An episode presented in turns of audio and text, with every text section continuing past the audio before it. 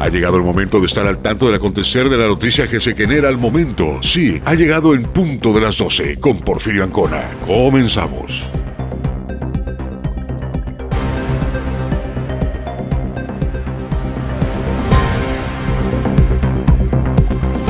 Muy buenas tardes, ¿cómo está usted? Bienvenido a la noticia, la segunda emisión de la 107.7 FM, La Voz del Caribe. Soy Porfirio Ancona, un gusto saludarle a través de los micrófonos de este medio de comunicación radiofónico. Un saludo también al macizo continental, en el vecino municipio de Solidaridad también, allá en Puerto Morelos, donde nos están escuchando, en Puerto Aventuras, Puerto Maya, Costa de la Riviera Maya, la bellísima Playa del Carmen.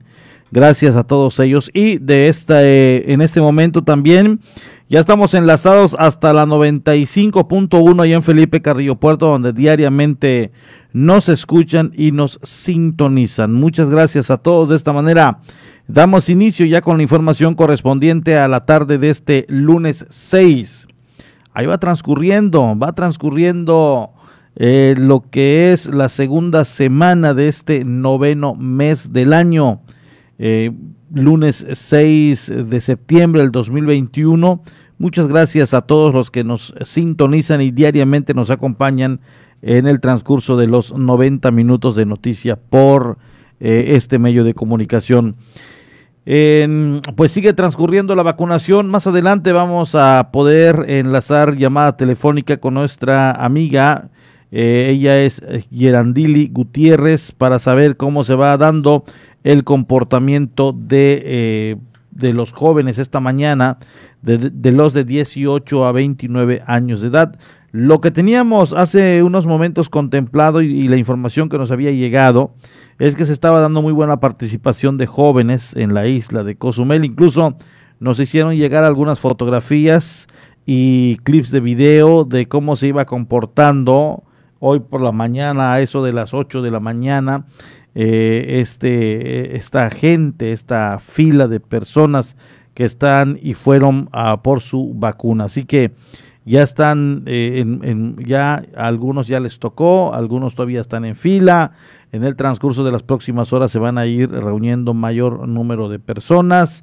Y bueno, la logística usted ya la sabe, es en los domos de la San Gervasio, también de la unidad Bicentenario. Ahí, ahí están recepcionando a las personas, a todos los jóvenes, eh, para eh, que pues reciban su segunda dosis de Pfizer eh, de la edad de 18 a 29 años de edad. Así que viene, y fíjese que en el tema del malestar hay personas a las que prácticamente no, no les hace ni un, no les genera ni un daño, ni un comportamiento inusual. Hay otras a las que sí, de preferencia espere, eh, aguante, eh, pues eh, sea tolerante con las reacciones que en un momento dado va, va a traerles. Porque pues hay personas que acuden al doctor, se toman algún antibiótico para calmar el dolor o los dolores que esto genera, pero también la recomendación de los doctores es que a manera de lo posible, si usted lo puede en un momento dado soportar, pues aguante el malestar esto pudiera generar en algún momento dado que su cuerpo eh, pues esté más fuerte de, lo que se espera con lo que es la vacuna, que se desarrolle, que tenga eh, pues las reacciones que tenga que tener, que deba tener, pero que aguante, que no se cuarte, que no lo evite, que, que, que este se desarrolle eh, conforme está planeado. Entonces ahí está la recomendación, usted tome sus precauciones, tome sus cuidados, solamente va a reposar si va a reposar y ya después se incorporaría en el trabajo. Como en el caso de acá, eh, pues eh, unas, unos compañeros eh, estuvieron pues hoy la aplicación de su vacuna y bueno, pues ya están descansando en casa, porque también eso se pide, que tengan cierto reposo para que el biológico pues genere y tenga obviamente pues eh, se, se, adapte perfectamente a su cuerpo, a, su persona. Bueno, pues allá está el llamado. Hay buena responsabilidad de los de las personas que hoy les tocaba vacunación.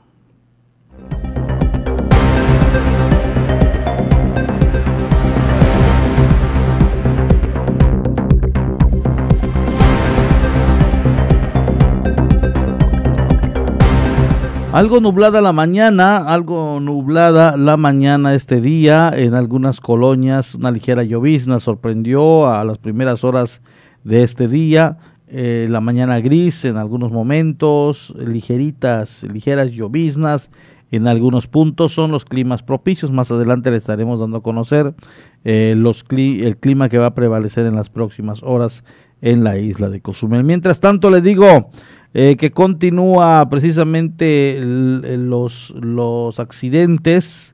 La comunidad isleña carece de cultura de vialidad y provoca accidentes en Cozumel. Esto es debido a que no se respetan los altos, no se respetan los de disco fijo, ni mucho menos los de prevención, y esto está ocasionando los percances que se han ido a la alza, de acuerdo a una estadística que hemos presentado en esos medios de comunicación. En cuanto a la falta de la cultura vial y educación, nos eh, así lo da a conocer el director del transporte. Aunque ya ha reducido los accidentes vehiculares entre camellones, falta más cultura de vialidad entre conductores de diversas modalidades vehiculares, explicó Marco Antonio González Anguas, director de Transporte Municipal. En el caso lo que te refieres eh, prácticamente es este, aprender a, dar vuelta en U correctamente. ¿sí? Cuando, por ejemplo, no viene de, de oriente a poniente, pues tiene que, al dar la vuelta tiene que pegarse a su derecha y el que viene, por ejemplo, de sur a norte, tiene que pegarse a su derecha, ¿no? Porque al dar vuelta, pues sigue yendo en su propio carril, pero si no respeta, al dar vuelta va a estar eh, invadiendo el carril este, contrario. Añadiendo el director que en conjunto con la subdirección de tránsito realizaron estos trabajos para indicar con exactitud a los conductores cómo dar vuelta en U sin invadir el sentido del otro conductor. En ese sentido, pues este, nosotros eh, en la dirección de transporte eh, trabajamos en conjunto con la dirección de tránsito. vimos que era una necesidad que, pues, que teníamos que tratar de cubrir en el caso dado de transporte también. Eh, implementamos una actividad a dar vuelta correctamente en U, como se debe de dar.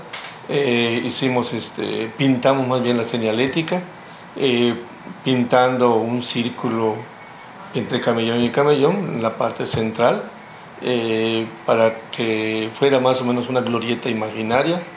Y ahí estaban las flechas señalando la forma como se debe dar vuelta en U. Por último, explicó que muchos desconocían y desconocen la forma correcta de dar vuelta en U. Había gente que desconocía cómo debería dar la vuelta en U.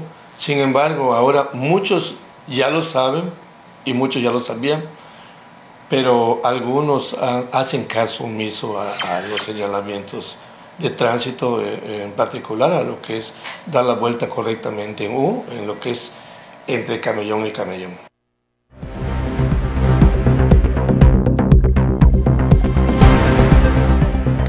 Y hay mucho descuido también, ¿eh? Mucho descuido de algunos conductores eh, que se vuelan los altos, eh, de manera temeraria andan manejando, y ni qué decir los que andan en estado eh, de embriaguez, los que andan consumiendo bebidas alcohólicas, de igual manera, este es un factor que ha incrementado estos mismos índices de velocidad. Y muchos piensan que en estado etílico manejan mejor. No, no están sus cinco sentidos y esto en la estadística se ha dicho y se ha mencionado que en ocasiones son las personas que ponen en riesgo la integridad de otras al volarse un alto, al cruzarse, al cerrar la calle, la zona de rodamiento, al atravesarse, en fin.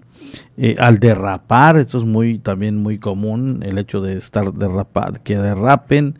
Entonces, eh, pues sí, no hay eh, como estar manejando sobrios en tus cinco sentidos y, si se dan cuenta, muy rara vez se involucran en un accidente eh, que estén sobrios, que estén bien, eh, muy, muy rara vez.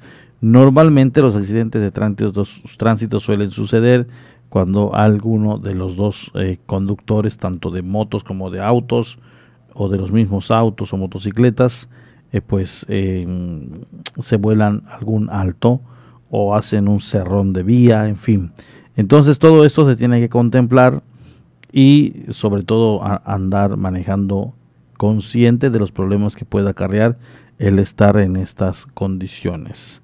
Y bueno, pues ahí está el mensaje de eh, precisamente el director de transporte en la isla de Cozumel, Marco Antonio González Anguas.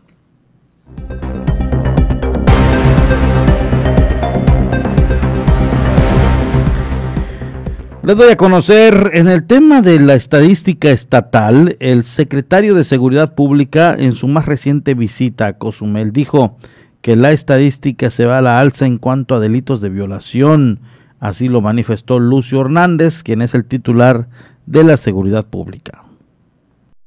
En Quintana Roo, el delito de violación ocupa los primeros lugares. De acuerdo a estadísticas dadas a conocer, este hecho se sigue manteniendo así, expresó el secretario de Seguridad Pública en la entidad, Lucio Hernández Gutiérrez. Nos ha permitido tener registros ante el Centro Nacional de Información y el Secretariado Ejecutivo del Sistema Nacional de Seguridad Pública. Mes tras mes nos notifica al Estado de Quintana Roo los resultados que venimos obteniendo dentro de esta intervención. Y créanme que básicamente la mayor parte de los números que nos notifica el Secretariado del Sistema Nacional de Seguridad Pública, tenemos números aceptables en los delitos de mayor impacto.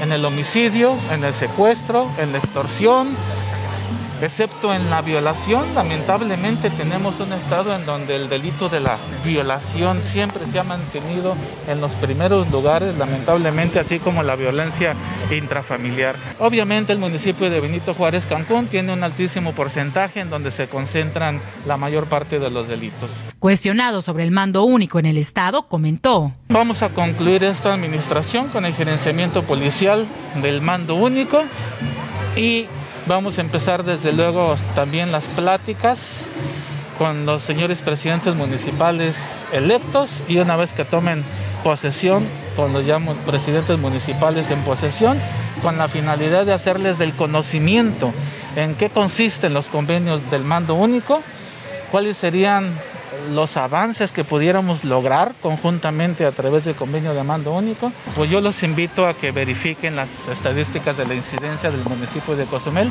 y se van a dar cuenta de cómo nos encontrábamos antes del mando único, en donde tenían, ustedes recordarán, dos, tres patrullas en las condiciones en las que ustedes las conocían y los hemos venido fortaleciendo con unidades, con equipamiento, con personal del gobierno estatal para poder fortalecer la seguridad pública del municipio. Destacó, en el tema de cámaras de vigilancia, se han instalado poco más de 2.000 en el estado. Faltará una segunda etapa.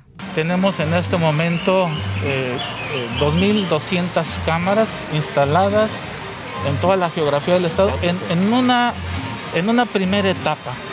En una segunda etapa tenemos contemplado la instalación de 1.500 cámaras más a lo largo y ancho de los 11 municipios, entre ellos por supuesto Cozumel, que van a estar interconectadas eh, con el complejo de seguridad C5, en donde vamos a estar en mejores posibilidades de ofrecerle un mejor servicio a la ciudadanía, particularmente de Cozumel. Y en este tema siguen los proyectos de instalación de cámaras. Eh, también hablaba el propio gobernador en su más reciente visita eh, que serán mil cámaras que se estarán instalando en Quintana Roo. Entre ellas está contemplado, por supuesto, Cozumel, como ya escuchó usted a Lucio Hernández, en donde también se están colocando algunas, es en José María Morelos, ya comenzó la instalación de las cámaras de seguridad que van a estar obviamente ligadas al C5. Eh, se contemplan obviamente en otros municipios de Quintana Roo, sobre todo los de mayor incidencia, en eso sí fue muy enfático y además en los puntos conflictivos donde se está dando la incidencia, donde se está incrementando el delito, eh, donde en un momento dado, de acuerdo a su estadística, ha habido eh, considerables sucesos eh, que requieren de tener una investigación y sobre todo una vigilancia. Entonces, en estas calles, en estas colindancias, en estas avenidas, se estará llevando a cabo la instalación de las cámaras. Se habla de mil aproximadamente en todo Quintana Roo.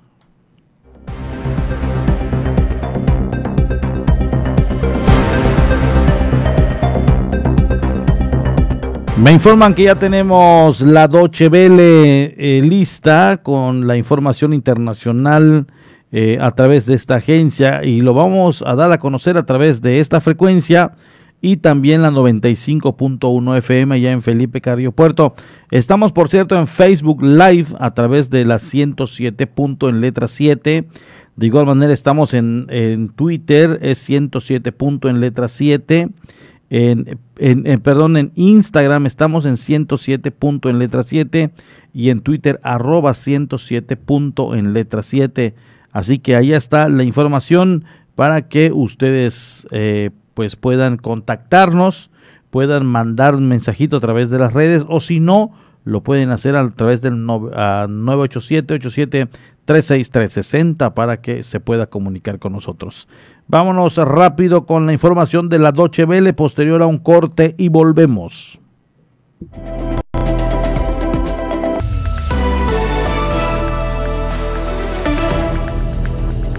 En Afganistán, los talibanes aseguran haber tomado el control completo del valle de Panjshir, la única región del país que seguía resistiendo a los islamistas.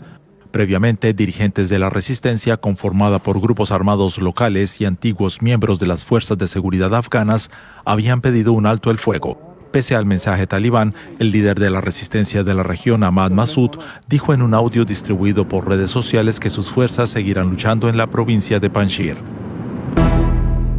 Un tribunal de Minsk ha condenado a 11 y 10 años de prisión respectivamente a la líder opositora bielorrusa María Kolesnikova y al abogado Maxim Snak.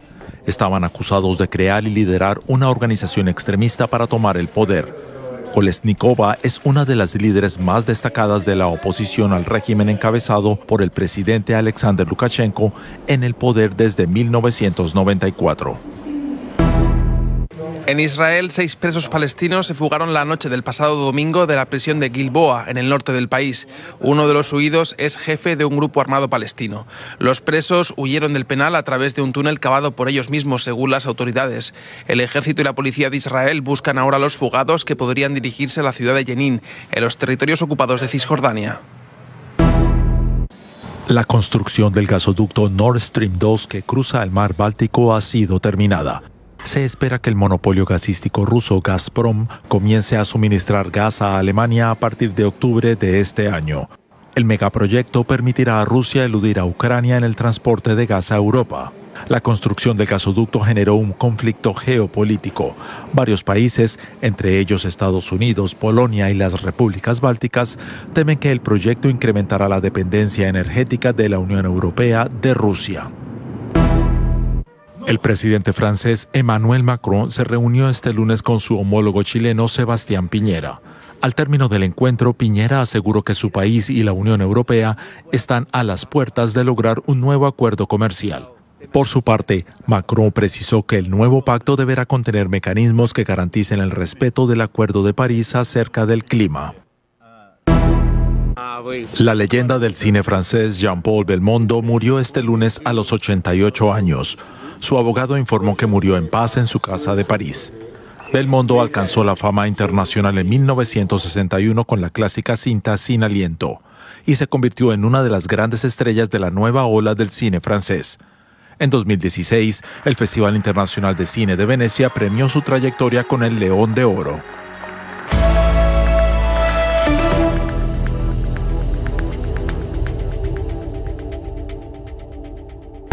Vamos a una pausa. Estás en punto de las 12.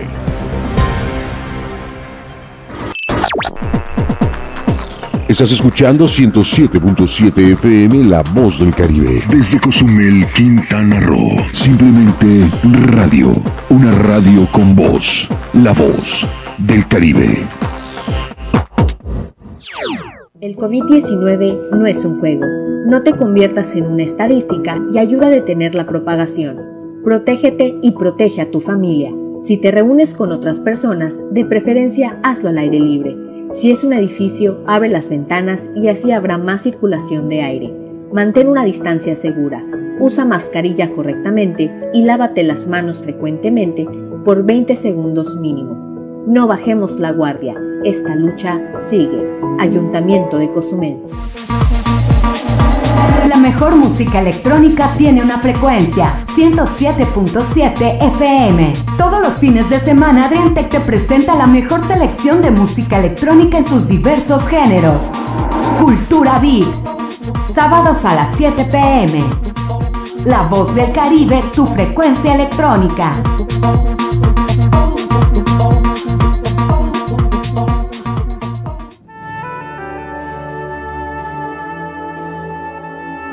Proyecto Misericordia les da la bienvenida a la hora de la misericordia. Cuánto amo a las almas que han confiado en mí totalmente. Haré todo por ellas. Vengan a mí todos los que están fatigados y agobiados, y yo los aliviaré. La hora de la misericordia. Acompáñanos de lunes a sábado a partir de las 4 de la tarde, aquí en La Voz del Caribe. Y recuerda repetir constantemente, Jesús, en ti confío.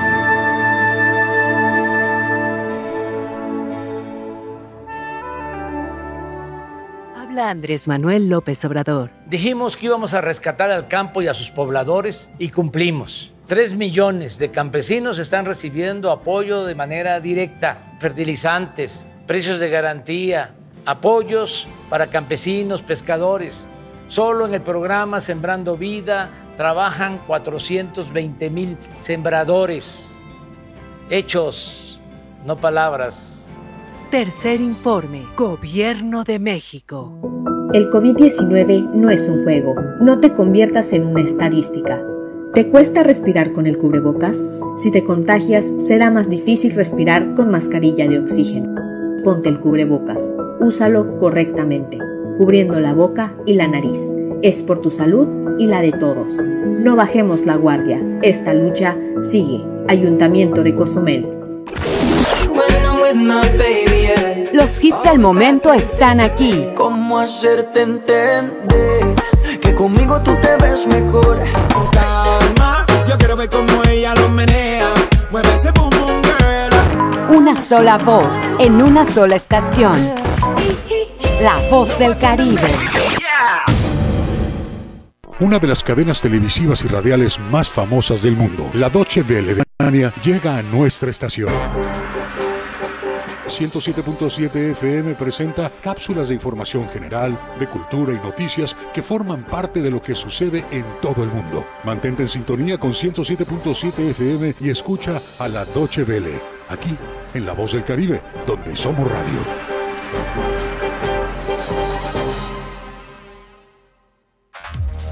La voz del Caribe. 107.7 FM.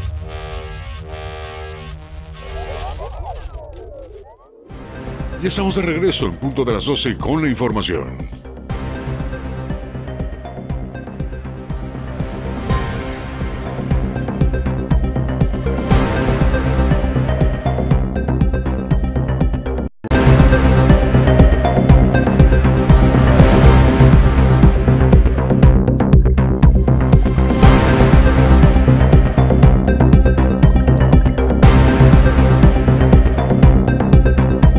Nos llegó un mensaje preguntando cuándo van a aplicarle la vacuna a una persona de 60 años. Lo que es una realidad es que hubo gente que no se vacunó por X o Y motivo. Y ahora obviamente están buscando la manera de que sean vacunados. No hay un pronunciamiento, no hay fecha. Ya se platicó con las autoridades, ya se gestionó de que hay eh, personas rezagadas, esto es indudable, pero hay un detalle, que no hay una fecha disponible. Primero, se va a acabar con las dosis eh, con las que ya eh, se han comenzado, como en el caso de las de 30 a 39, que están pendientes, estos fueron con AstraZeneca, y hoy se está cumpliendo ya la segunda dosis de los de 18 a 29 años de edad.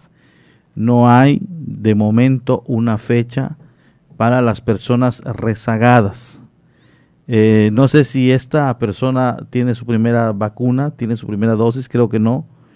Eh, si tuvo la primera y, se la vacunaron y se las aplicaron eh, cuando se les, les tocó la, la de 30 a 39, pues todavía le falta. pero si es en el caso de las eh, de 40 a 49, en este caso pues ya terminó la jornada de vacunación. Entonces, eh, pues es solamente esperar, esperar si esto se puede estar dando. Y, en estos momentos vamos a platicar eh, eh, con Geraldili, ya la tenemos en línea telefónica, porque hoy inició la jornada de vacunación para los de 18 a 29 años de edad. La información que tenemos de nuestros compañeros que iniciaron un recorrido hoy por la mañana es que hay muy buena participación, pero bueno, ya la tenemos en línea telefónica, ella es eh, la que está coordinando directamente estos eh, trabajos de vacunación en la isla de Cozumel. Geraldili, muchas gracias por tomarnos la llamada. Muy buenas tardes. Hola, buenas tardes, ¿Cómo se va llevando a cabo? ¿Cómo se está comportando? ¿Cómo iniciaron eh, esta jornada de vacunación? Como menciona el día de hoy, iniciamos la jornada de vacunación para, en su segunda dosis para el grupo de edad de 18 a 29 años. Estaremos atendiendo desde el día de hoy, lunes 6 de septiembre, hasta el día viernes 10 de septiembre, en un horario de 8 de la mañana a 6 de la tarde. En ambos puntos centros de vacunación que tenemos instalados y que han estado imitando en jornadas pasadas, que es el Domo Bicentenario y el Domo San Gervasio. Ahora, en esta jornada, como en la primera dosis de estos jóvenes, se ha mostrado un respeto, una muy buena participación. Yo creo que prácticamente se repite la jornada anterior, Geraldili, de esta buena participación de los jóvenes, ¿no? Así es, eh, la verdad es que hay jóvenes que empezaron a hacer sus filas desde anoche, se quedaron durmiendo eh, a las afueras de los domos para poder aplicarse su vacuna el día de hoy. La verdad es que estamos muy contentos de que estén respondiendo, de que se estén acercando, la afluencia no ha bajado y hemos tenido muy buena respuesta por parte de los jóvenes igual con sus documentos, los requisitos que se les pide los llevan a la mano, los llevan en orden, respetuosos igual. Y estamos muy agradecidos con, con este grupo de edad que han estado acudiendo, sobre todo para ya completar su esquema de vacunación y, y empezar a erradicar la COVID-19 en el municipio de Cozumel. Oye, oye Geraldili, eh, eh, en, un, en la primera dosis se contemplaron 15 mil dosis de vacunación. Ahora, Geraldili, ¿cuántos, eh, ¿cuál es el universo y lotes que tienen?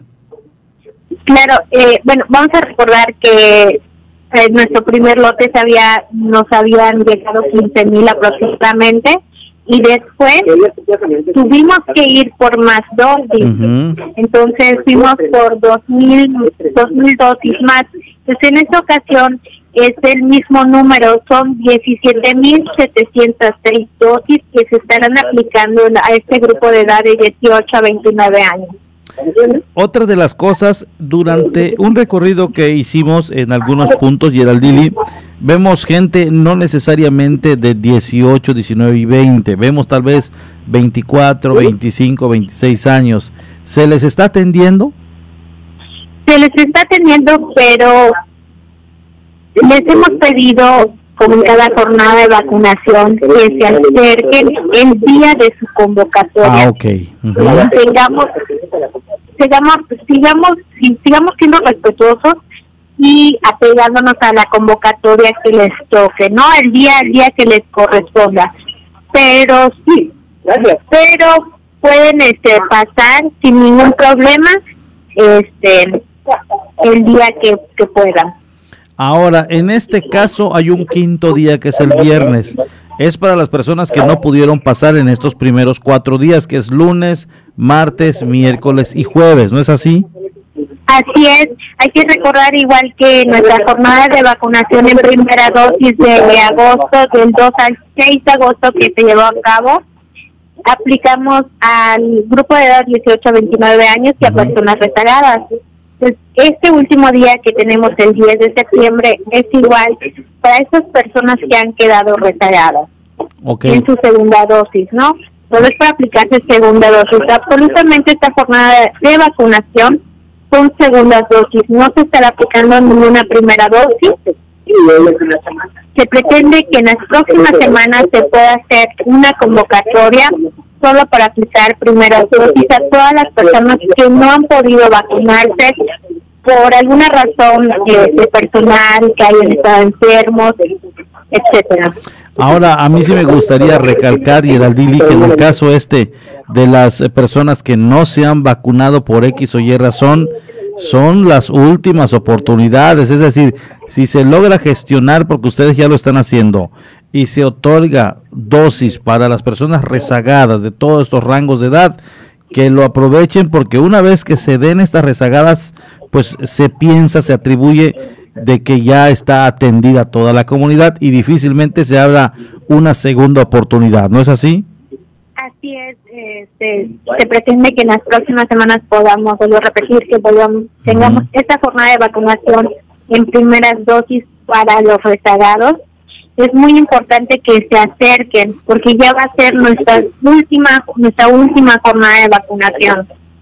Dicen, eso igual este nos ayudaría mucho para erradicar el, la COVID, para poder este, la, la reactivación económica en el municipio de Cozumel y sobre todo a cuidarse uno mismo y a nuestros familiares.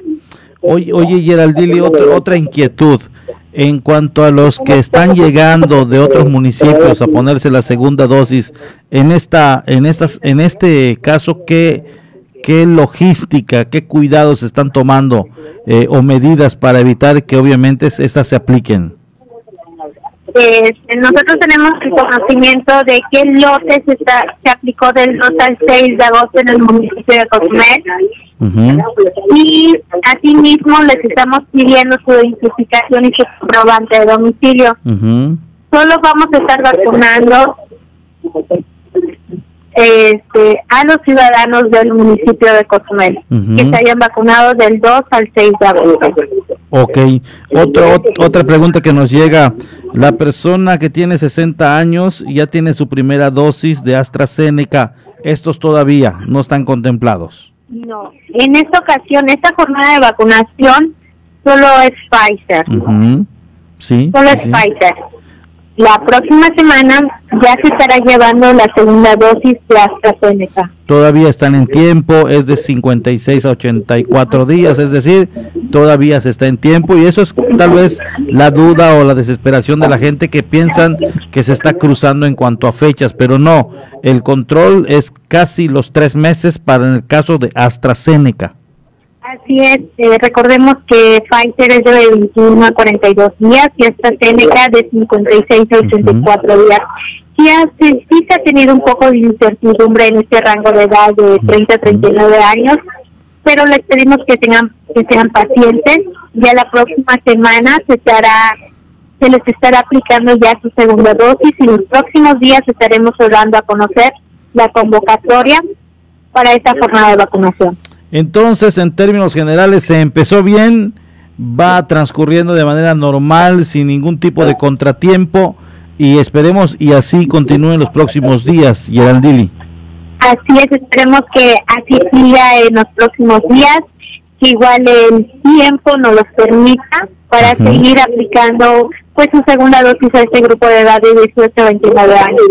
Muy bien, pues yo te agradezco mucho la amabilidad de tu atención, el que nos tomes la llamada, el que nos expliques a la audiencia de la 107.7 FM, La Voz del Caribe, y, y pues de esta, me- de esta manera se aclaran dudas, se, eh, y la incertidumbre que hay entre la comunidad, pues seguramente al escucharte, pues esto deja más claro lo que se está haciendo y lo que viene en, en- en el tema de las siguientes vacunas. Algo más que desees comentarnos, Geraldili.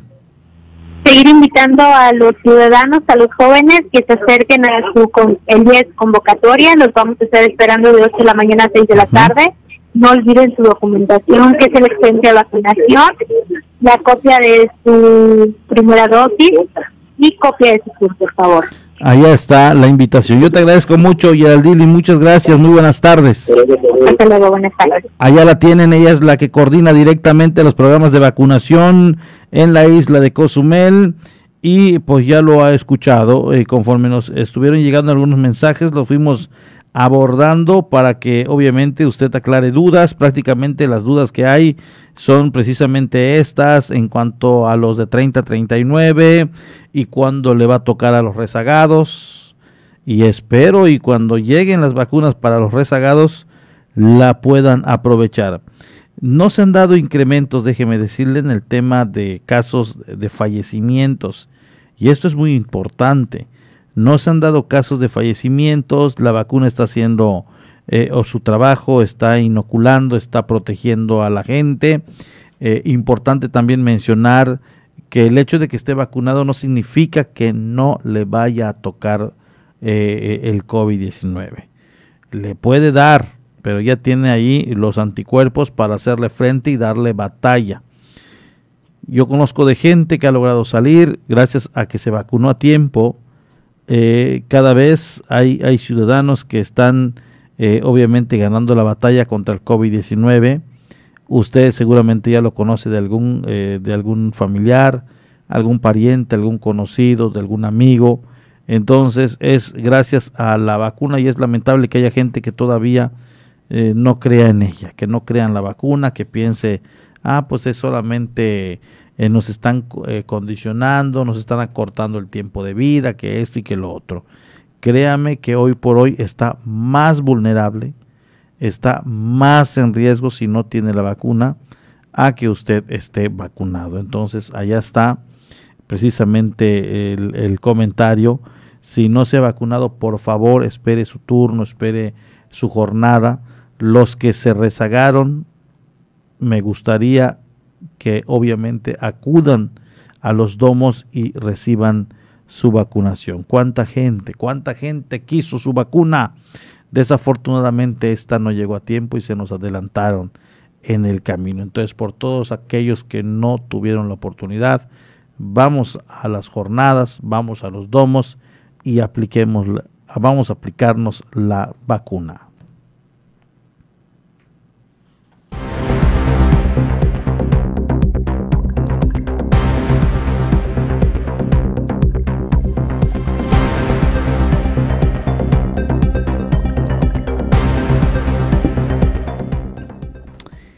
El director de Seguridad Pública pide disculpas a familiar por confusión en una detención en cumplimiento con el compromiso ético y moral encaminado al respeto estricto de los derechos humanos. La policía Quintana Roo llevó a cabo una reunión con los padres de familia de un menor de edad que se vieron afectados en una presunta detención errónea, a quienes se les ofreció una disculpa por lo ocurrido el día el pasado viernes en la Unidad Deportiva Independencia. Durante la reunión, el director de la corporación, Guido Renán Rosas López, asumió el deber de garantizar las medidas correctivas para que estos hechos no se vuelvan a repetir. Asimismo, se explicó que la situación se derivó luego de la búsqueda y localización de un sujeto que fue señalado por el presunto robo en un comercio de la colonia Centro, quien se escondió dentro de la unidad deportiva donde desafortunadamente se encontraba el menor de edad involucrado. Por lo tanto, reconoció la equivocación durante un hecho desafortunado, a lo cual la familia y el menor aceptaron las disculpas confiando en que la labor que realizan los elementos de seguridad pública y tránsito día y noche para proteger a los cozumeleños. En ese sentido, la policía Quintana Roo les refrendó nuevamente su compromiso de seguir dando su mayor esfuerzo para garantizar la seguridad y proteger los derechos humanos de todos los habitantes. Yo quiero hacer aquí uh, pues un, eh, un pronunciamiento, un punto de vista eh, en redes sociales eh, a este elemento que por cierto aparece en, en, en las redes, pues también déjeme decirle que fue señalado no solamente por esta, por otros casos, otros casos similares que se han dado de presuntas detenciones sin ningún argumento, eh, del abuso de autoridad, no maltrato, no, no de golpes, pero abuso de autoridad. Es decir, mi palabra contra la tuya. Es que ya está firmado por mí en puño y letra y no te voy a dejar salir ni te van a dejar salir. Entonces esto no puede ser posible siempre, siempre que un directivo, un director, eh, un jefe, un gerente pide disculpas a alguien, públicas o como sea, es porque aceptó que tiene la razón el ciudadano, el cliente o quien sea. Entonces, en automático, aceptó el director que fue un error del elemento. Y así como cometen errores, también se debe proceder. No, qué necesidad, con qué cara un director, un directivo, pide disculpas. ¿Con qué cara? ¿Qué necesidad tiene un director de estar pidiendo disculpas si se supone o, o debería ser que las detenciones sean verdaderamente apegadas al reglamento o al bando de policía y buen gobierno? En auto, a ver, eh, a si hay manera de platicar con el profesor David Domínguez Povedano, ¿qué sucede o debería suceder cuando un director toma el caso y pide disculpas? ¿Con qué cara un director? En, este, en el momento que estás pidiendo disculpas en nombre de tu elemento, es porque ya investigaste que estuvo mal su actuar. Y sobre ese tipo de casos debe haber, por supuesto, un, una, una sanción administrativa, castigo, llamada, como le quieran ustedes llamar. Debería haber. Yo recuerdo en una ocasión, y, digo, ¿qué necesidad hay? Recuerdo en una ocasión eh, de un organismo descentralizado del gobierno del Estado, eh, estábamos en un evento, estábamos yendo a cubrir un evento. Entonces, eh, en la parte de atrás era un evento y un espectáculo artístico. En la parte de atrás había una valla. Esa valla estaba abierta para tener acceso. Y resulta que ese acceso era para los, para los, eh, los artistas. Yo tenía un gafet, mi compañero camarógrafo tenía un gafet de prensa. Ah, no, no de prensa, no era de la empresa, nos habían dado un gafet de ese evento para que obviamente tengamos acceso a diferentes áreas. Es el, el, el, que le dan a, al staff. Bueno, pues llegamos a ese evento, mi compañero camarógrafo y un servidor. Además del gafet que teníamos del evento, teníamos un brazalete que nos permitía también andar y poder andar transitando ahí dentro del espectáculo. Entonces yo le digo a un artista, le digo al artista que en ese momento iba a actuar, si me daba una entrevista y me dice, sí, voy a estar en el camerino y ahí te espero. Perfecto. Esta artista, me refiero yo a Alicia Villarreal, que estuvo aquí en el centro brindando un espectáculo en la española, ingresa a su camerino, entonces yo veo que entra por esa reja, por esa valla, y le digo a mi compañero, vamos a hacer la entrevista, él venía ya con cámara y micrófono, y por esa misma valla donde cruza Alicia Villarreal, cruzamos nosotros. Resulta que ya estábamos en el camerino y un personaje me regresa, me dice, ya estoy en el camerino, ya estoy con la persona quien me dijo, pásale, yo te atiendo. La reja está abierta, nadie me prohibió entrar, yo entré. Ya estábamos en el camerino y me manda a sacar, me retira. Es que no debiste entrar en esta valla.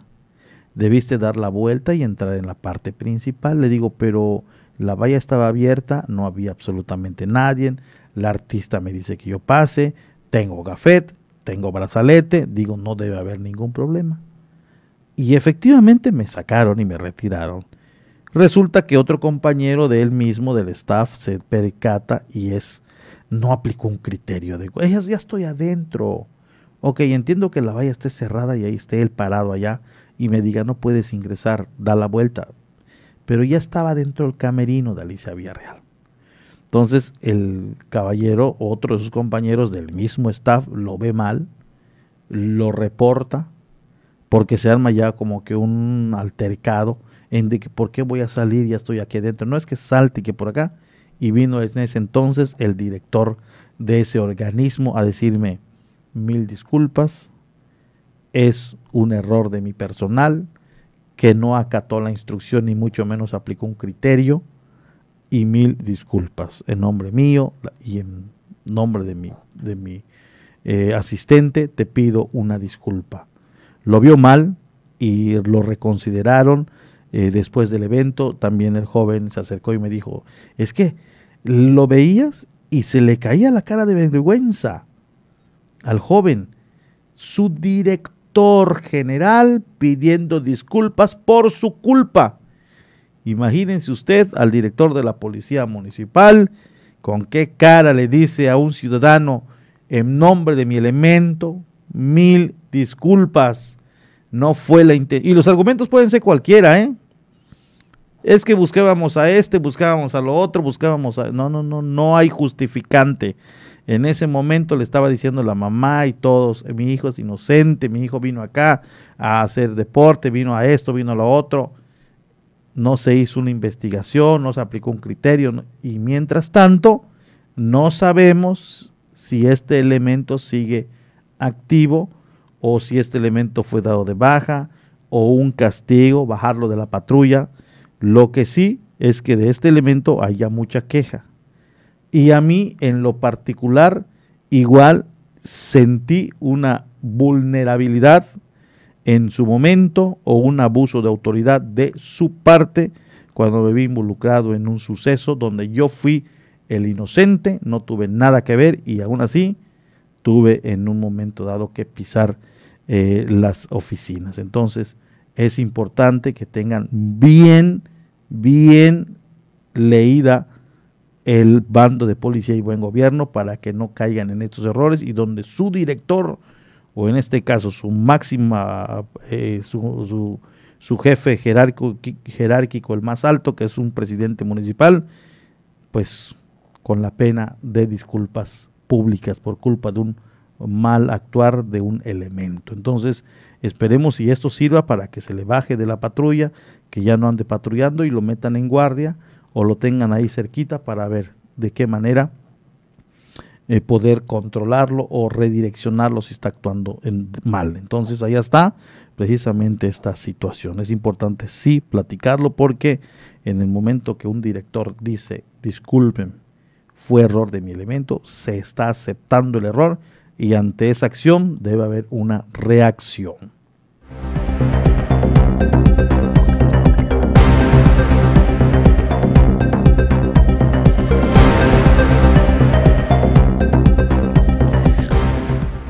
Le digo en otra información, el cuarto muelle de cruceros no solo podría garantizar la operación de las rutas existentes, sino el arribo de más líneas navieras que ahora se están interesando en traer turismo a este destino. Debido al incremento gradual de cruceros en Cozumel, será necesaria una mayor infraestructura para esta industria. La construcción del cuarto muelle de cruceros en la isla hoy por hoy es sumamente importante porque con este desarrollo se garantizará la operación de nuevas rutas y de nuevas líneas navieras interesadas en esta zona del Caribe y el arribo constante de los hoteles flotantes que eligen a Cozumel como puerto de visita, además de brindar a la población dedicada al servicio turístico la oportunidad de mejorar su calidad de vida, asimismo los grandes beneficios que traerá a este polo vacacional antes, durante y después de su construcción, con sueldos directos e indirectos. En su más reciente declaración, el director de turismo en el municipio, Pedro Hermosillo, aseveró, Cozumel estaría recibiendo en los meses restantes de este 2021 cerca de 400 cruceros, lo que haría necesaria una mayor infraestructura portuaria para albergar a estos hoteles flotantes. Representantes de diversos sectores de la población y ciudadanos dedicados al ramo del turismo han asegurado la plena necesidad de su creación, mostrándose a favor del mismo por la generalización de la derrama económica de todos los sectores que ofrecen sus servicios a esta industria en este destino.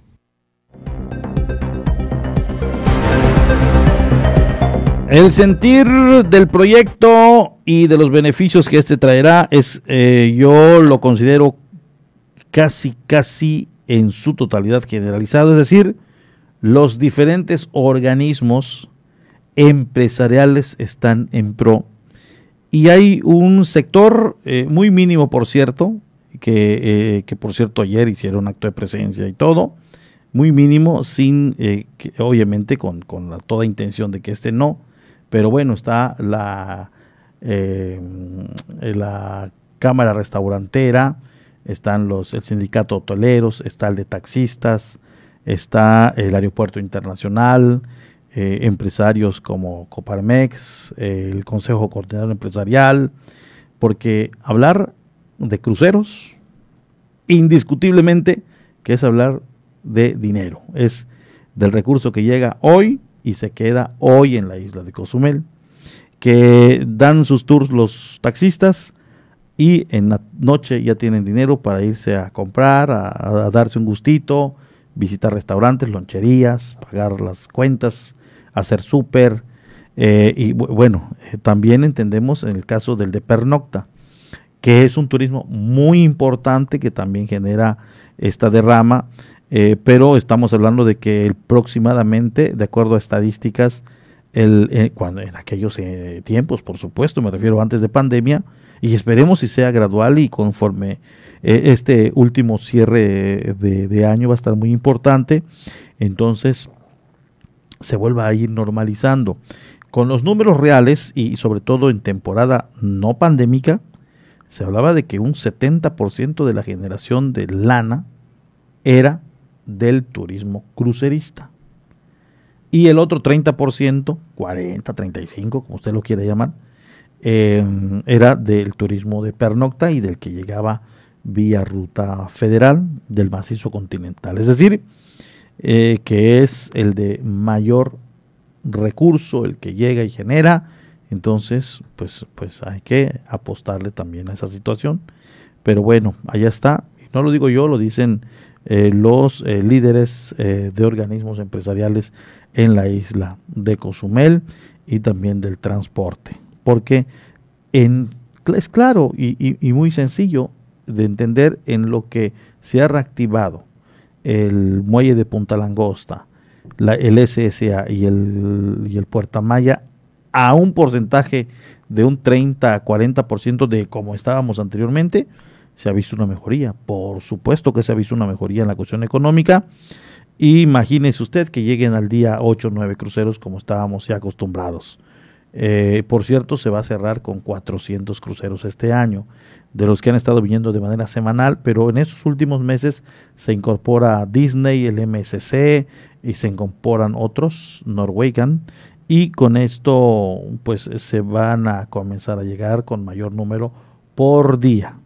Entonces, eh, esto es, es muy importante para la isla de Cozumel, lo que esperábamos precisamente pues ya está ya se está comenzando a ver la luz al final del túnel y más clara, ¿eh? más clara eh, que hasta hace unos meses cuando inició la operación.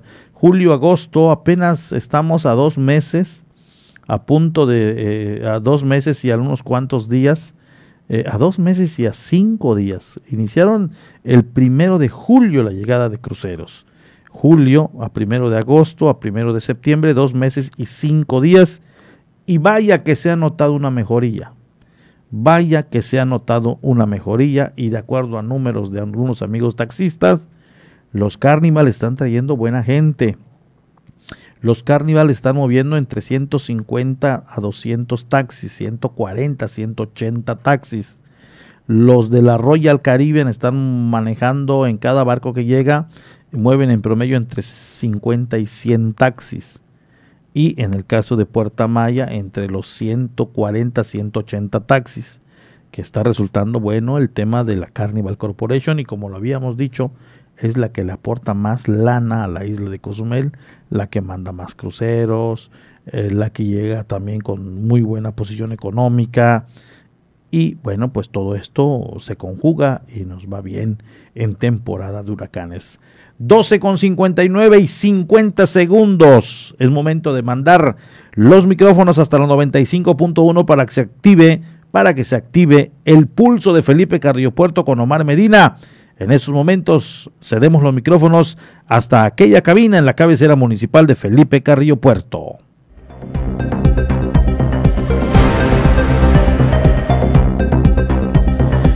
Aquí en la isla de Cozumel nos vamos a un corte, enseguida volvemos, por favor, no le cambie. Vamos a una pausa, estás en punto de las 12. La voz del Caribe. 107.7 FM.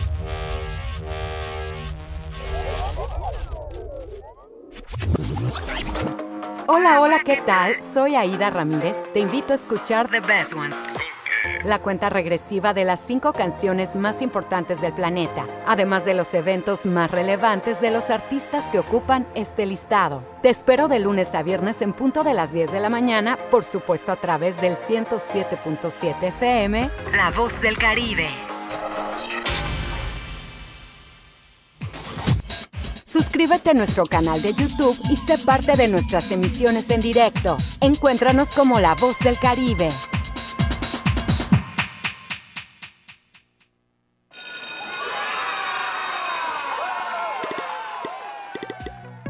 Llegó el momento. Regresamos a la escuela. La escuela aplica estas medidas para mantener la sana distancia y evitar contagios de COVID-19. Habilitar todas las entradas para evitar aglomeraciones. Aumentar el espacio entre las bancas en el salón de clases. Porque es un lugar seguro, regresamos a la escuela. Gobierno de México. En 107.7 FM, La Voz del Caribe, ha llegado el tiempo de hacer una mirada global y saber lo que sucede en el mundo a través de la ONU en minutos. De lunes a viernes a las 11 de la mañana y a las 5 de la tarde, aquí en 107.7 FM, La Voz del Caribe, la voz del mundo. Bicho pequeñito con corona que provoca que la gente se enferme y se sienta malita. Por eso tenemos que cuidarnos. Si tienes deseos de estornudar o toser, utiliza tu codo o brazo para cubrirte la boca. Recuerda siempre lavarte las manos con agua y jabón por 20 segundos. Hashtag yo me quedo en casa. 107.7 FM. El COVID-19 no es un juego. Ayuda a prevenir los contagios. Si sales, mantén una distancia segura de las otras personas. Usa siempre la mascarilla de la manera correcta, cubriendo la nariz y la boca. No toques los ojos, la nariz y la boca. Lávate las manos frecuentemente por 20 segundos mínimo. Si te proteges, reduces el riesgo de contagio y proteges a todos. No bajemos la guardia. Esta lucha sigue. Ayuntamiento de Cozumel. ¿Qué tal? ¿Cómo están? Les saludo Alex de la Hoy. Les quiero invitar todos los sábados a las 10 de la noche a que me escuchen en el programa de Rucos Night. Es un espacio tranquilo, un espacio para escuchar música de aquellas canciones que nos acompañaron durante la década de los 70s, 80s, un poquito de los 90s, no tanto, pero sí sobre todo 70s y 80s para rucos muy rucos, pero sobre todo canciones que nos traen muchísimos recuerdos y nos hacen disfrutar, recordar aquellos tiempos cuando éramos chicos, jóvenes, niños, adolescentes o incluso un poco rucos. Todos los sábados a partir de las 10 de la noche Rucos Night, con un servidor Alex de la. Ahí nos encontramos, ¿sí? A través de 107.7 FM, La Voz del Caribe.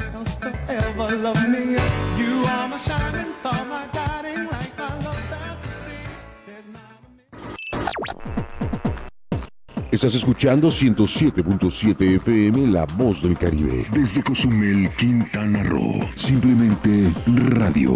Una radio con voz. La Voz del Caribe. Ya estamos de regreso en punto de las 12 con la información.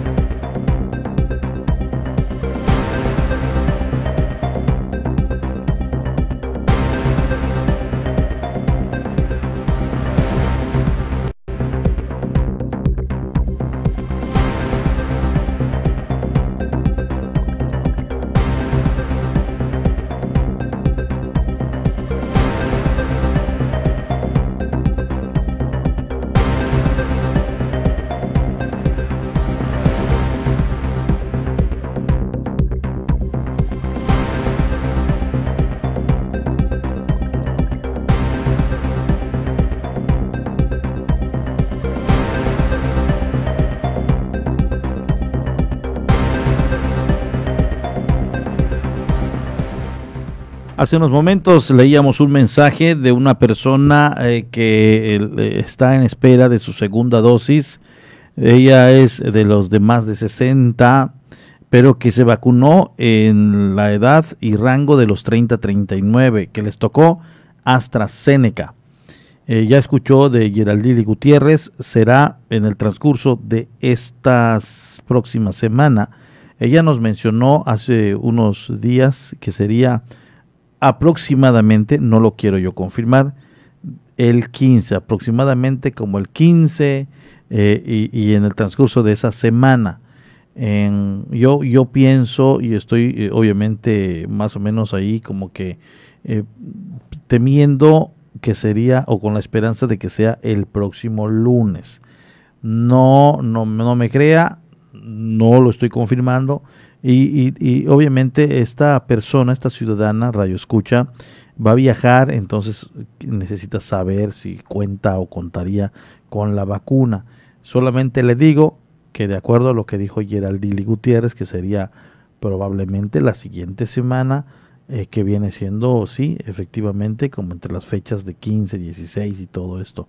Entonces, ahí está la respuesta y gracias por comunicarse con nosotros. Eh, todavía están en, el tiempo.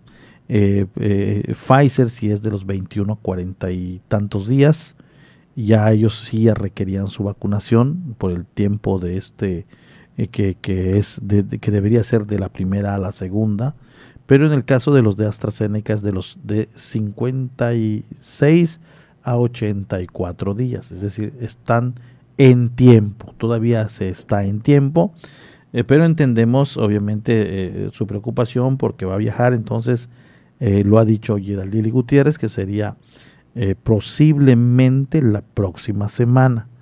lo estaremos nosotros dando a conocer en cuanto ya fijen fecha oficial de la jornada de vacunación para las personas que les tocó AstraZeneca. Se mantienen los operativos por parte de Imovecro en toda la entidad, tanto en la revisión de protocolos de salud como en las pólizas de seguro para los concesionarios del transporte. Arriba de 3.000 filtros se han establecido en toda la entidad ante la llegada de la pandemia. Asimismo, continúa la termonebulización en vehículos y los operativos por parte del Instituto de Movilidad en el Estado, aseguró el director general en Quintana Roo, Jorge Pérez. Eh, operativos precisamente para poder evitar sobrecupos, el uso de cubrebocas, el, que trajeran sus pólizas seguro. Todo esto ha significado mucho esfuerzo de todos mis compañeros. Hemos establecido 3.500 filtros en estos dos años. Hemos eh, este, inspeccionado más de 100.000 vehículos. Oigan, estos 100.000 vehículos. Hemos sanitizado más de 2.000 paraderos con el aspersor porque en los vehículos utilizamos el, termonebulizador con amonio cuaternario, que es el que dura más, por rendimiento y todo, que es el que usan también muchos de los sindicatos ya en el estado, 36 mil vehículos sanitizados. Este, hemos visto eh, este, etiquetas en los con las buenas prácticas. Apuntó, más de 800 infracciones se han aplicado por parte de Imovecro en lo que va de este 2021. En el año pasado, en 2020, levantamos más de 500 infracciones, de las cuales por lo que es medidas sanitarias, que apenas empezamos de abril a diciembre, fueron casi 100. Ahora, este año, ¿cómo vamos? Pregúntenmelo. Llevamos más de 800 infracciones, de las cuales por cuestiones de eh, sobrecupo o no utilizar el cubrebocas, estamos hablando de casi 200 infracciones. Donde más nosotros ponemos énfasis es que no traigan la póliza. Porque un carro que no trae póliza, por indolencia, por, por descuido, ¿verdad? O porque está ilegal y irregular y no, no, puede sacarle un, visto en malas condiciones, pone en peligro a la ciudadanía. Comentó, en Cozumel, los operadores cumplen con los protocolos impuestos por la autoridad. Las infracciones verdaderamente como los tenemos nosotros a los, a los vehículos ya muy identificados, los tenemos cautivos los tenemos haciendo fila para los cruceros, los podemos identificar si están bien mal, si traen placas, no traen placas, si tienen o no este, póliza, porque me preguntaba una gente, oiga, que no traen póliza. No, ya me, ya me entregaron copias de pólizas por eh, grupo. ¿verdad? Corporativa. Entonces estamos revisando que correspondan a los 765 taxis roleteros que tenemos aquí, más casi 200 que tenemos de transporte colectivo ya de Urban, este, de, eh, colectivos Las Vanes.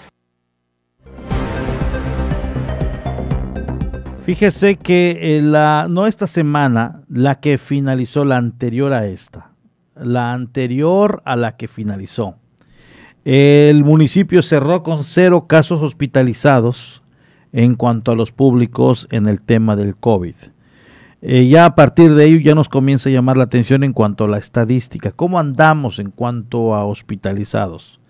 De acuerdo a Manu López, hoy pudo platicar precisamente con el responsable de salud municipal en torno al tema. Y bueno, nos va a decir exactamente de cuántos casos hay activos y por supuesto el tema de hospitalización. Manu López, muy buenas tardes. Hola Porfirio, muy buenas tardes, buenas tardes a ti y a todos los radioescuchas de 107.7. Eh, sí, efectivamente, eh, tú bien eh, lo comentaste, eh, hace unos momentos estuvimos platicando con el subdirector de salud aquí en la isla de Cozumel, Saúl Burgos Pat, y tocábamos el tema que tú bien mencionaste también hace unos momentos, hablamos de la ocupación hospitalaria, qué es lo que sucede con Cozumel, con la ocupación hospitalaria, Porfirio, pues bueno, hasta el momento y de acuerdo a la información que nos proporcionó, eh, sí, al momento y de acuerdo también al último reporte emitido por eh, la Secretaría de Salud, eh, Cozumel arrojaba un 7% de ocupación hospitalaria. ¿Qué significa esto? Incluso nos lo explicaba el mismo director de Salud, eh, que bueno, son casos en donde pues sí, efectivamente son contagiados.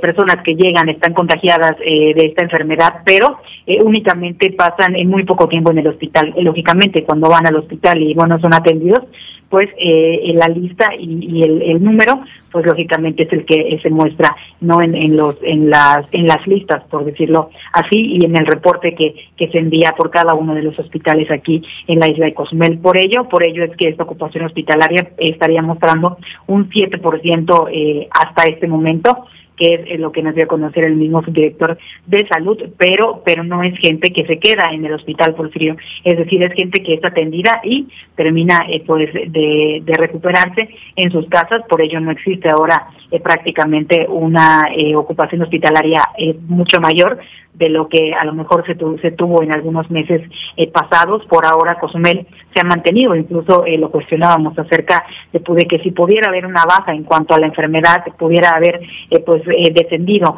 los contagios de COVID-19. Efectivamente, sí pudiera estar sucediendo aquí en Cozumel este descenso. Hasta el momento ah, se habla, eh, de acuerdo al último reporte, de unos 44 casos aproximadamente, casos activos en la isla eh, de Cozumel. Estamos hablando de cerca de 1.900 ya oficialmente eh, contagiados, pero, pero bueno, afortunadamente lo que sí es la ocupación hospitalaria en la isla, pues bueno, ha, ha estado muy baja y ahora pues la muestra es que la de acuerdo al, al reporte, se arroja un 7% en ocupación hospitalaria. Manu, estas personas o esta estadística es gente vacunada, es gente que ya tiene sus dos dosis de vacunación y pudiera ser el factor, vaya. Eh, sí, incluso él nos mencionaba que el factor principal eh, de que estas personas pues no eh, lleguen a una intubación es precisamente porque es gente que ya tiene sus dos dosis o tiene una, una vacuna y eso pues ha mantenido a la población cozumeleña pues un poco pues mejor por decirlo así han evitado pues un riesgo mayor de la enfermedad y precisamente es porque pues es gente que ya tiene eh, vacunas eh, de, de, esta enfermedad y que ha sido un factor importante para que no haya eh, pues más casos de fallecimientos aquí en la isla de Cozumel. Y sí y si bien bueno también se ha comentado no y de acuerdo al, al gobernador del estado que también ha hecho publicaciones al respecto de ello sí efectivamente del número de personas que sí eh, terminan en, riesgo, que están intubados, eh, en su mayoría se trata eh, de gente o de personas que no, no decidieron acudir a las campañas de vacunación y ese es un riesgo mayor el que el que tienen quienes no se han aplicado las vacunas. Afortunadamente se trata así de personas que ya ya han tenido estas dosis de la vacunación y que pues están evitando un riesgo mayor, están evitando un, brote mayor de la enfermedad y además están evitando poner en peligro su vida eh, al, evitar también eh, llegar al hospital, ser intubados y por supuesto que perder la vida. Hablando de un 7%, por supuesto que es un número bajo en comparación a años meses anteriores, perdón, cuando hablábamos de que llegamos hasta el 75% de ocupación, se también habló de que en el caso del Hospital General llegó al 100% y se manejaba ya un porcentaje también en el IMSS y en el ISTE. Este 7%, mano, es la persona que está en terapia intensiva, intubada o es en tránsito, es decir, llegan, están en un momento, reciben asistencia y son enviados a casa, por lo que podría yo entender que no hay persona en estos momentos intubada en Cozumel, eh, eh, pero este 7% es de personas que están intubadas o, son eh, 7% que van, van circulando, vaya. Eh, efectivamente son eh, personas que son eh, que transitan, que llegan al hospital, pero son atendidas y van a sus casas a seguirse recuperando. Efectivamente no se trata de gente intubada, al contrario, todas las personas que, que se, se contagian van, piden la ayuda médica, piden la atención médica y, ya eh, después de ello ya van a sus casas. Entonces no hay gente intubada por el momento y de acuerdo a la versión del subdirector de salud, pues en la isla de Cozumel eh, no hay ahora casos de intubación en algunos hospitales de la isla. Y esto es del, hasta el cierre de hoy, porque pudiera ser... claro, pudiera ser que en el transcurso de las siguientes horas o el día de mañana pudiera haber eh, un cambio en esta información que yo te estoy proporcionando. Todo todo es eh, pues así, cambia de un momento a otro. Tú sabes que la enfermedad, pues bueno, eso ha hecho aquí en la isla de Cozumel y en prácticamente todo el mundo. Un día estás bien y al día siguiente puedes ya tener el virus y no te has eh, enterado, no has sentido los síntomas o todavía no, no eh, puedes llegar al hospital por estos síntomas o por esta enfermedad. Pero bueno, hasta el momento y de acuerdo a los últimos reportes que yo es lo que te estoy dando a conocer, que es la información que ya me han proporcionado, pues es hasta el momento lo que mantiene Cozumel es una ocupación del 7% aquí en, la isla de Cozumel. Qué bueno, qué gusto nos da escuchar este tipo de datos eh, de que eh, la vacuna finalmente está haciendo y cumpliendo con el objetivo de proteger e inmunizar a personas y que no sean vulnerados por este violento virus como es el SARS-CoV-2. Manu, te agradezco mucho la información que nos proporcionas. Muy buenas tardes. Gracias, Porfirio. Buenas tardes. Muy buenas tardes. Manu López con la información en la estadística del COVID-19. Aproximadamente unos 40 casos en la isla de Cozumel. Eh, activos eh, que se están recuperando en casa. No hay de momento persona eh, intubada, persona en terapia intensiva. Y esto es de acuerdo a la estadística de personas en, en los rangos de edad en su gran mayoría son personas ya con su segunda dosis de vacunación. En cuanto tengamos a Francisco Díaz Medina, nos vamos a enlazar con él, esperemos si nos pueda tomar la llamada. En ocasiones anda en campo, anda en entrevista, anda pues eh, chambeando, buscando la nota para mantenernos al tanto, pero en cuanto ya lo tengamos, por supuesto que nos vamos con él y que nos dé pormenores de lo último que se está hablando aquí en la isla de Cozumel en el tema de noticia.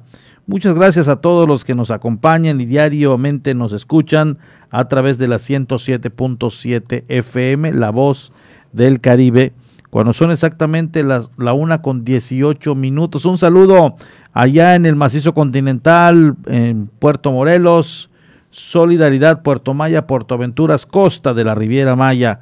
Muchas, muchas gracias. De esta manera pues eh, estamos muy agradecidos el que usted eh, participe con nosotros, nos mande sus mensajitos y sobre todo que nos esté sintonizando. Así que allá está. Y recuerde que es de lunes a viernes en punto de las 12.30, de las 12.30. De igual manera, de 7.30 a 9 de la mañana estamos con 90 minutos de información con Dana Rangel y un servidor.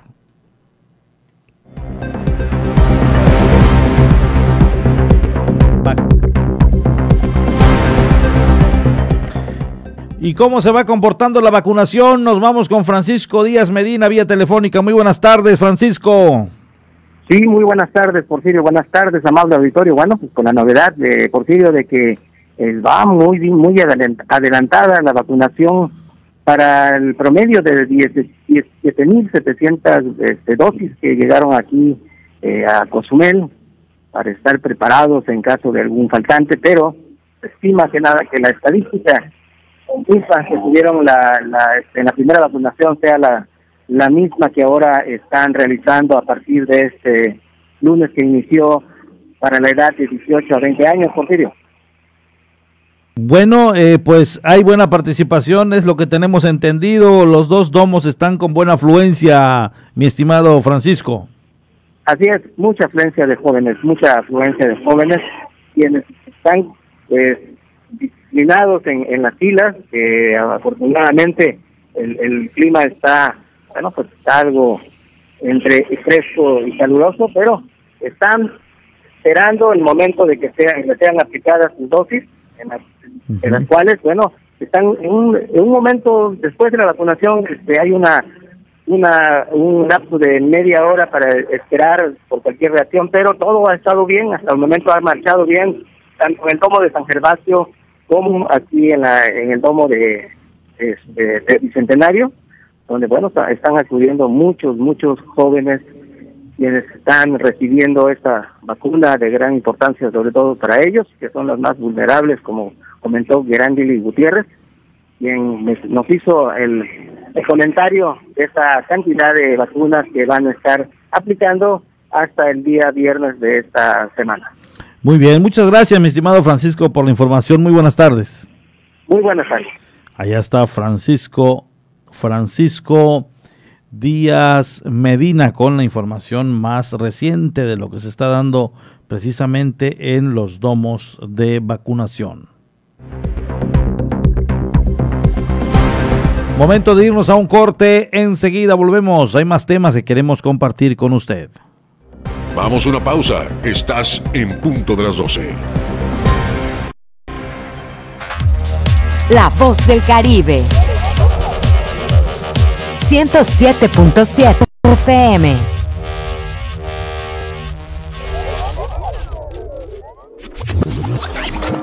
Hola, hola, ¿qué tal? Soy Aida Ramírez. Te invito a escuchar The Best Ones. La cuenta regresiva de las cinco canciones más importantes del planeta, además de los eventos más relevantes de los artistas que ocupan este listado. Te espero de lunes a viernes en punto de las 10 de la mañana, por supuesto a través del 107.7 FM, La Voz del Caribe. En 107.7 FM, La Voz del Caribe, ha llegado el tiempo de hacer una mirada global y saber lo que sucede en el mundo a través de la ONU en minutos. De lunes a viernes a las 11 de la mañana y a las 5 de la tarde, aquí en 107.7 FM, La Voz del Caribe, la voz del mundo. El coronavirus es un con corona que provoca que la gente se enferme y se sienta malita. Por eso tenemos que cuidarnos. Si tienes deseos de estornudar o toser, utiliza tu codo o brazo para cubrirte la boca. Recuerda siempre lavarte las manos con agua y jabón por 20 segundos. Hashtag yo me quedo en casa. 107.7 FM. Consejos básicos para seguir protegiéndonos del coronavirus. Lavarse las manos. Lávese las manos regularmente con un desinfectante a base de alcohol o con agua y jabón. Limpieza de superficies. Las prácticas de desinfección son importantes para reducir el potencial de contaminación por el virus COVID-19. Informarse. Infórmate sobre el COVID-19 a través de fuentes confiables. Cuidado al toser o estornudar. Utilizar el estornudo de etiqueta que consiste en cubrirse la nariz y boca con un pañuelo desechable o con el ángulo interno del brazo. Evitar las áreas muy concurridas. Tomar precauciones adicionales para evitar lugares o áreas muy abarrotadas. Respetemos la sana distancia. No bajemos la guardia. Cuídate y cuida de tu familia. 107.7 FM, La Voz del Caribe.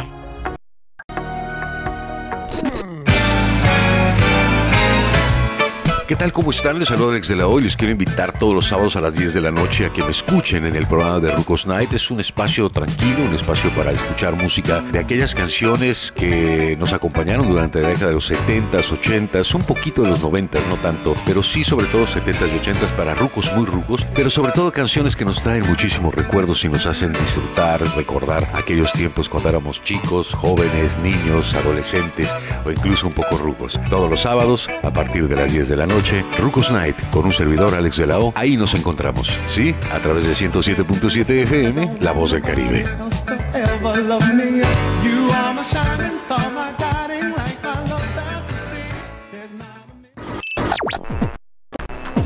Estás escuchando 107.7 FM La Voz del Caribe. Desde Cozumel, Quintana Roo. Simplemente radio. Una radio con voz. La Voz del Caribe. Ya estamos de regreso en punto de las 12 con la información.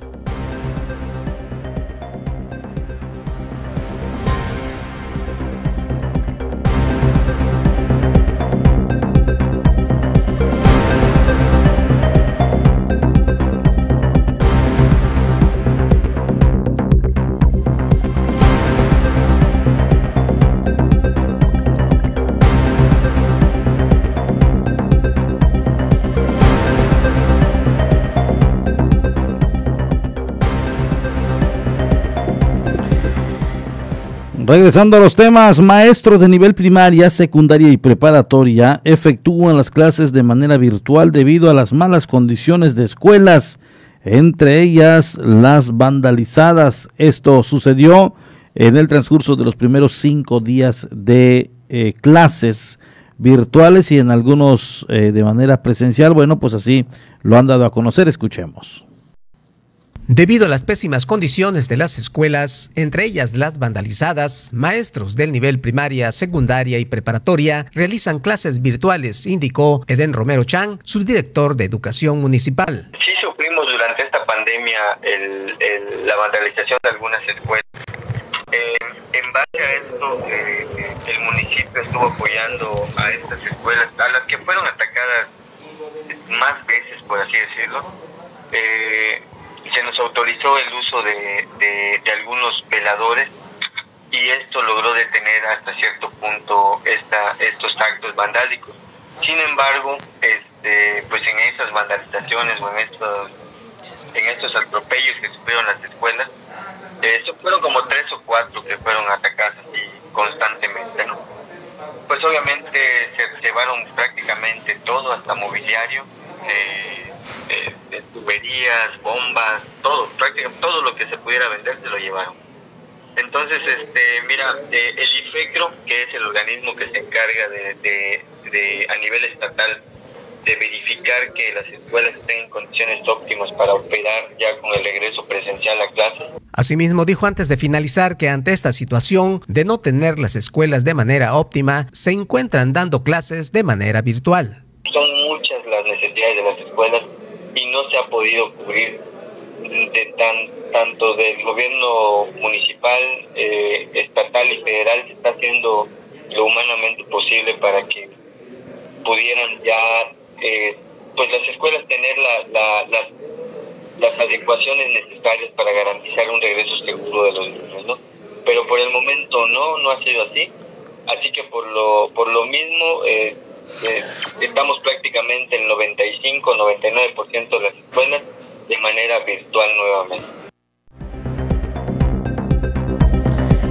Nos llega pregunta, dice, buenas tardes, ¿cómo es la vacunación? ¿Es por mes o por apellido? O como sea, gracias por la información. Es por año, es por año. Hoy le toca a los de 18, 19 y 20. Hoy, hoy les toca a los de 18, 19 y 20. Mañana 21, 22, 23. El miércoles 24, 25, 26. El jueves 27, 28 y 29. Es por año.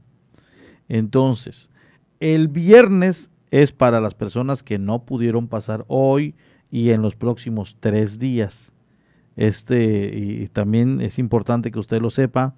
Y para las personas rezagadas, pero que tienen su primera dosis, es decir, que cuando vacunaron a los de 18 a 29, llegó gente rezagada, pues esta, esta gente que le falta su segunda dosis puede pasar el viernes.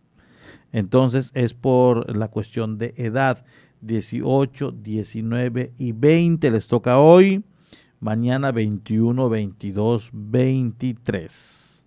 Allá está el tema, para que obviamente pues ya sepan. Muchas gracias por comunicarse con nosotros a través de el 987-873-6360, donde tenemos un número importante de gente de radios escuchas que nos están sintonizando a esta hora, a esta hora de la tarde. Muchas gracias a todos, a todos ellos.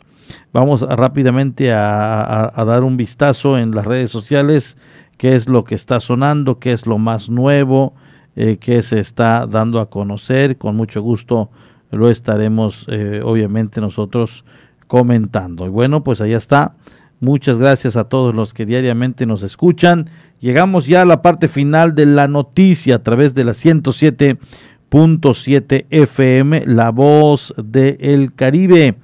Estamos ya listos y dispuestos nosotros eh, para de igual manera mantenerles al tanto en punto de las 18 horas con más información cuando se active la media a través de esta, eh, este, esta frecuencia y también a través de la 95.1. De esta manera me despido. Muy buenas tardes. Gracias. Muy buen provecho y les espero a las 18 horas con más información. Esto fue en punto de las 12 con Porfirio Ancona, con la información más actualizada al momento, noticias nacionales, internacionales y todo sobre nuestra región. Nos escuchamos en la próxima